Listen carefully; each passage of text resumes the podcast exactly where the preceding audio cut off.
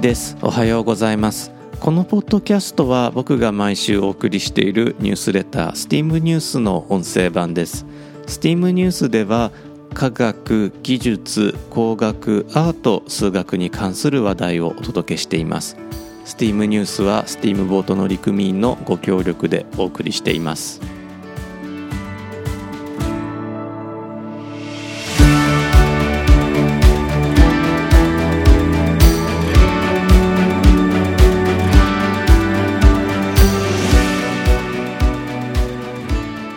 改めまして1です、えこのエピソードは2022年の3月5日に収録しています。このエピソードでは STEAM ニュースバックナンバーの33号からサザエさんじゃんけんに勝つ方法をお届けいたします。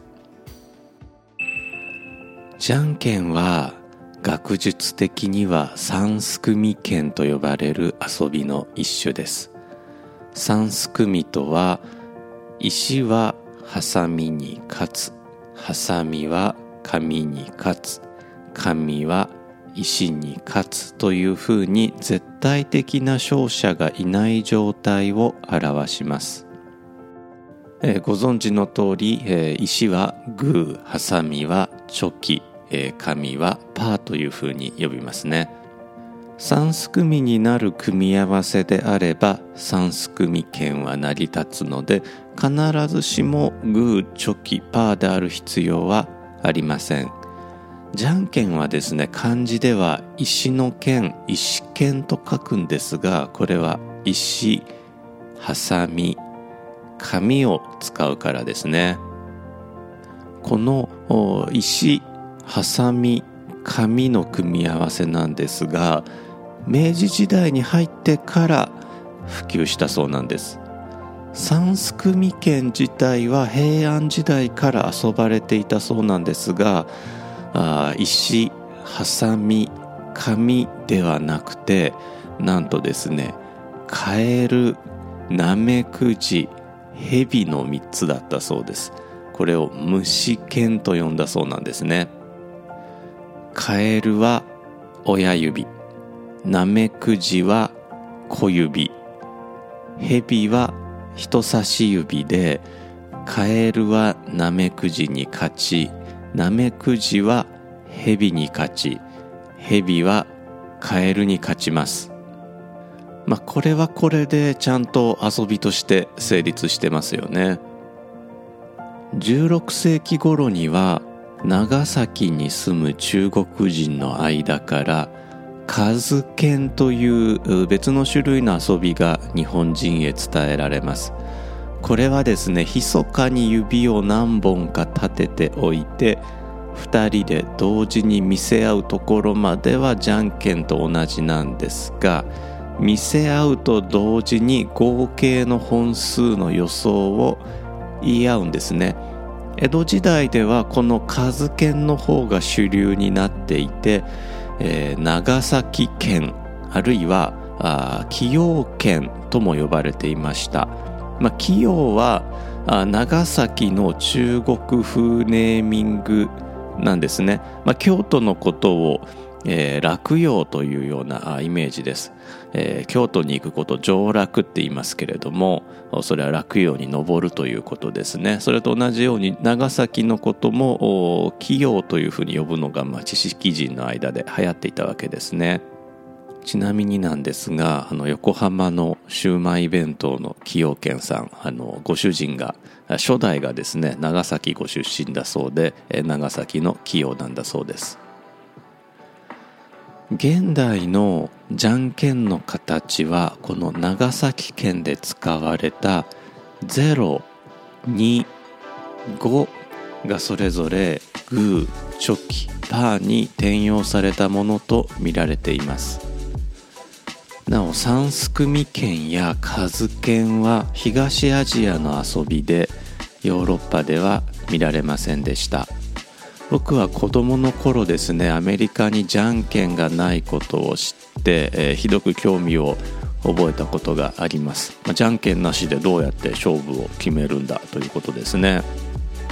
まあ、もっと正確に言うと僕子供の頃は関西にいましたからあじゃんけんじゃなくてインジャンですね。で、まあ、そのアメリカにインジャンがない。どうやってその勝ち負け決めるんだというのをね興味持ったんですけれども、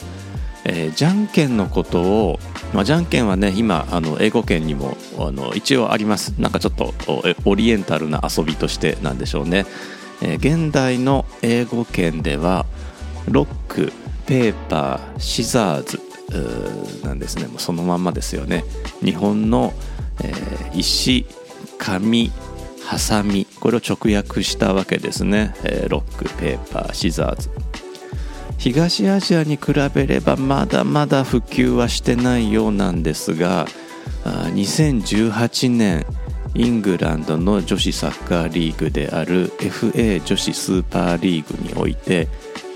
主審がコインを忘れたためにコイントスの代わりに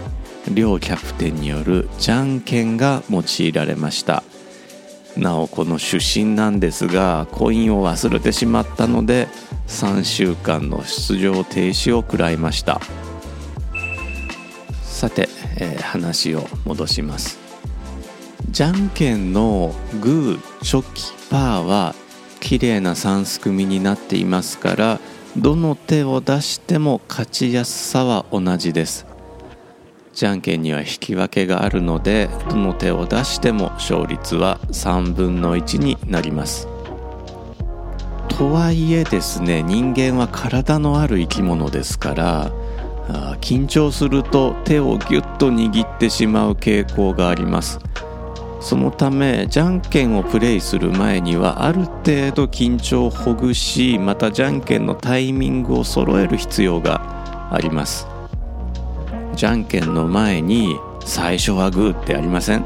この最初はグーは、まあ、どうしてもグーを出しがちになる傾向をこう緩和して、えー、また本番のタイミングを揃えるための儀式なんじゃないかなと僕はあ睨んでいます。最初はグーを考案したこれおそらく志村けんさんなんだそうなんですけれどもいや天才なんじゃないかなと僕は思ってます。2002年世界各地のじゃんけん系ゲームのルールを統一するためにザ・ワールド・ロック・ペーパー・シザーズ・ソサエティ WRPS が結成されました。まあ日本語訳すると世界グーチョキパー協会になるんですが2017年から Twitter アカウントも運用しているようです。WRPS によるとじゃんけんのタイミングを合わせるためにヨーロッパでは3回アメリカでは2回まず手を縦に振れということがね、えー、言われているんですけれども、ま、これは冗談じゃないでしょうかね。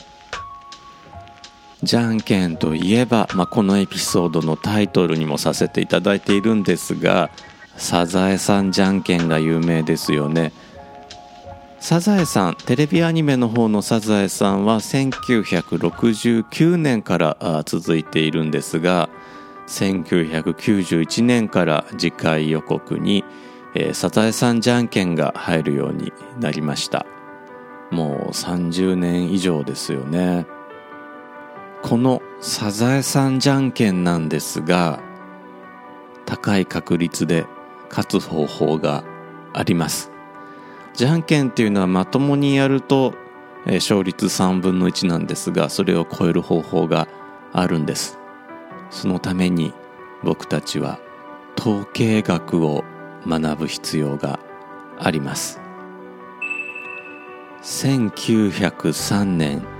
H.G. ウェルズは将来統計的思考が読み書きと同じように良き社会人として必須の能力になる日が来ると予言した。これはですね書籍統計学が最強の学問である、えー、の冒頭に書かれている言葉なんですね。1903年 H.G. ウェルズは将来統計的思考が読み書きと同じように良き社会人として必須の能力になる日が来ると予言しました。1903年ですからまあおよそ120年前ということですね。世界最初のコンピューターであるツーゼ Z3 が1941年の誕生ですからコンピューターや電卓のなかった時代のことですもちろんエクセルもありません H.G. ウェルズはサイエンスフィクションの父とも呼ばれる作家思想家でタイムマシンや透明人間を題材にした作品を書いています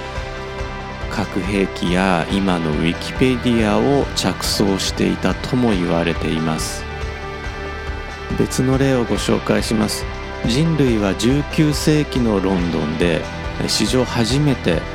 統計学の力を使って万単位の人命を奪う原因への戦いを望みました。原因不明の疫病を防止するための学問を疫学と呼ぶのですがこの世界で最初の疫学研究は19世紀のロンドンでコレラという疫病に対して行われました。この疫学の中で統計学は大きな役割を果たしました。この当時コレラはイギリス全土で大流行し合計数十万人もの死亡者を出したと言われています。特にロンドンの双方地区では下水道が発達しておらず地域が汚水にまみれていたためロンドン政府が汚水をテムズ川に投棄したのですがこれがかえってこれらの大流行を招いてしまいました。現在疫学の父と呼ばれているジョン・スノーという外科医はこれらで亡くなった人の家を訪れ話を聞いたり付近の様子をよく観察しました。そして同じような状況下でこれらにかかった人とかかっていない人の違いを比べました。このように仮説を組み立て大規模にデータを集めこれらの発症非発症と関連していると考えられる違いについてどの程度確からしいかを検証しました。スノーは家屋1万件あたりのコレラ死亡者数が利用している水道会社によって大きく違うことを発見しました。水道会社 A を利用している家では水道会社 B を利用している家よりも8.5倍も死亡者が多かったんですね。スノーはとりあえず水道会社 A の水を使うことをやめることを提案しました。ドイツの細菌学者ロベルト・コッホがコレラ菌を発見する30年ほど前のことです。スノーの主張は当時科学的ではないあるいは確実な証拠がないと学会からは退けられました。一方でスノーの助言に従ってこれらに汚染された水の使用をやめた町ではこれらの感染が止まりました。疫学というデータと統計解析に基づき最善の判断を下そうという考え方はスノーの発見から100年ほどかけて医学の領域においては書くことのできないものになりました。現代の医療の最も重要な考え方としてエビデンス・ベースト・メディスン日本語にすると科学的根拠に基づく医療というものがありますがこの科学的根拠のうち最も重視されるものの一つが妥当な方法によって得られた統計データとその分析結果なんですね。これはですね原因と結果を結びつけようとする古典的な科学とは異なる態度なんです。エビデンスは因果関係の議論を、まあ、ひとまず置いておいて最善の答えを提示します。したがってエビデンスに反論しようとすれば理屈やもちろん経験ではなく統計学的にデータや手法の限界を指摘するか自説を裏付けるような新たなエビデンスが必要になります。疫学における議論は正しい正しくないという評価ではなく重い軽いあるいは強い弱いという議論になります。エビデンスに基づく政策には他にアメリカにおける教育改革が知られています。その最たるものはあワークスクリアリングプロジェクト、まあ、略して WWC プロジェクトです。WWC プロジェクトではどのような教育方法が科学的に推奨されるのかを明らかにし公開しました。それによると例えば生徒の成績に基づいて教師を競争させてボーナスの査定に反映させるというアイディアはむしろ悪影響であることが分かりましたまた映画「マネーボール」をご覧になった方は統計学をうまく使えば貧乏球団でもメジャーリーグにおいてプレーオフで優勝争いに絡めるということを、まあ、お聞きになったんじゃないでしょうか。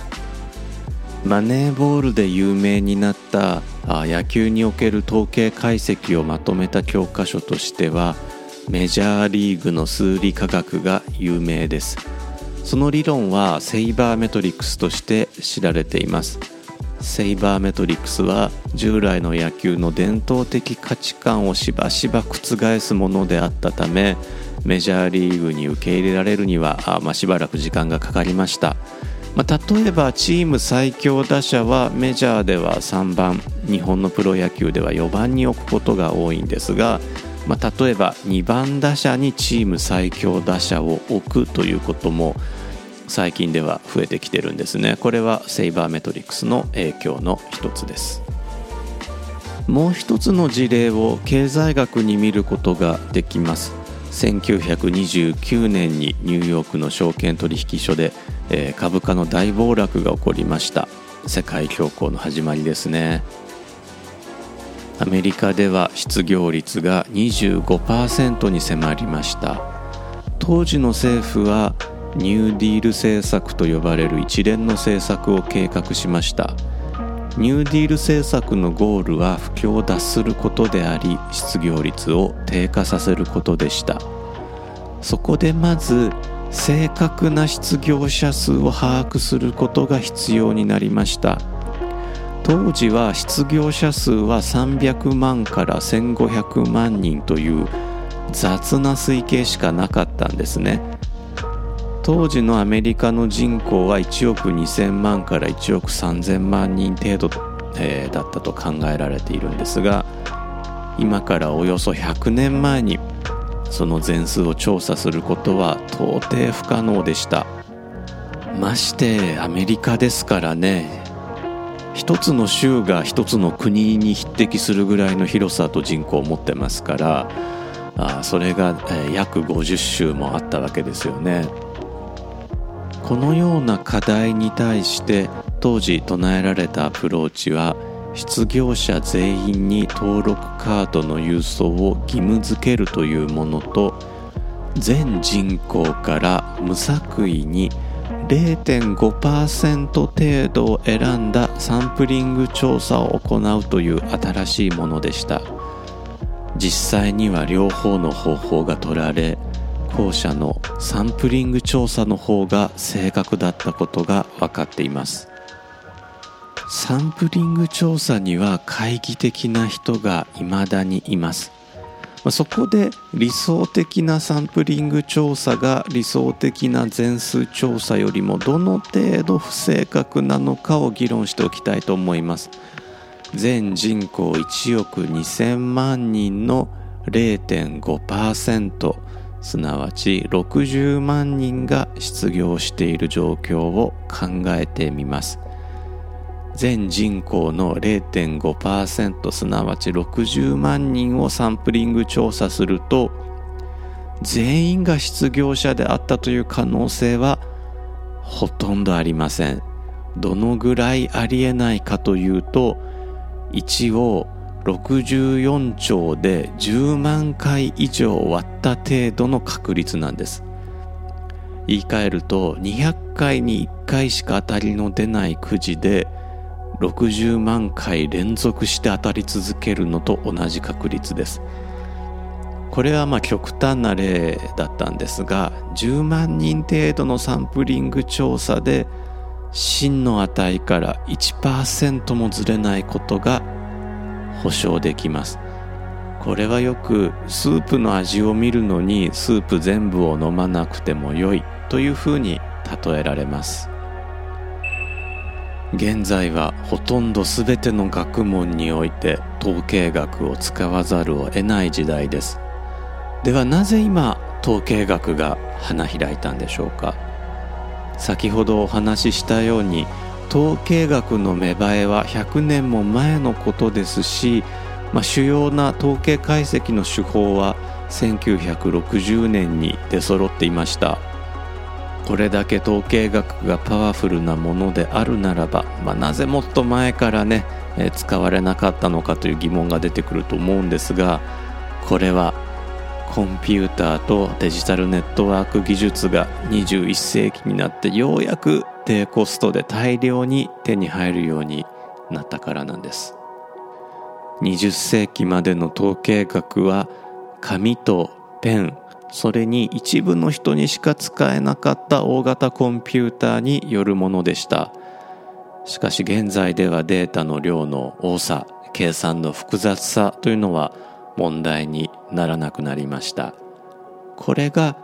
統計学が21世紀になってから花開いた理由です。そして、えー、せっかく花開いたのだから新しい名前を付けようという動きもあります。統計学は時々、まあ、統計解析ですね。統計解析は時々ビッグデータ解析とも呼ばれます、まあ、中身は同じものです。最後にサザエさんじゃんけんに戻ります。なぜ統計学を駆使するとサザエさんじゃんけんに勝つことができるのか、まあ、そろそろ想像がついた頃じゃないでしょうか。実はサザエさんじゃんけんには統計的な偏りがあります。宝くじであるとか大学入試のマークシートは統計的な偏りが生じないように設計されています。サイバーセキュリティの基礎となる暗号技術でも統計的な偏りのない乱数を作ることが鍵になっています。しかしですねサザエさんじゃんけん研究所公式ウェブサイトが公開しているサザエさんじゃんけん白書によるとサザエさんじゃんけんの手はアニメ制作会社の担当者が思いつきで決めているそうなんですね、まあ、そのために3回連続した同じ手はほぼないといったような人間臭さが現れています。例えば2008年10月から2009年12月の間ではある週にグーが出て次の週にチョキが出た場合3週目にパーが出る可能性は67%に達していました。つまりサザエさんがグーチョキと出した翌週ならばこちらがチョキを出すと67%の確率で勝てたということですね。このような法則を駆使してサザエさんじゃんけん研究所は1996年のサザエさんじゃんけん開始から通算54%の勝率を誇っています。統計学のパワーを感じていただけたんじゃないでしょうか。ニュースレター STEAM ニュースではこういった身近な科学とアートに関する話題を毎週お届けしています。よろしかったら登録してみてください。では次のエピソードでお会いしましょう。1でした。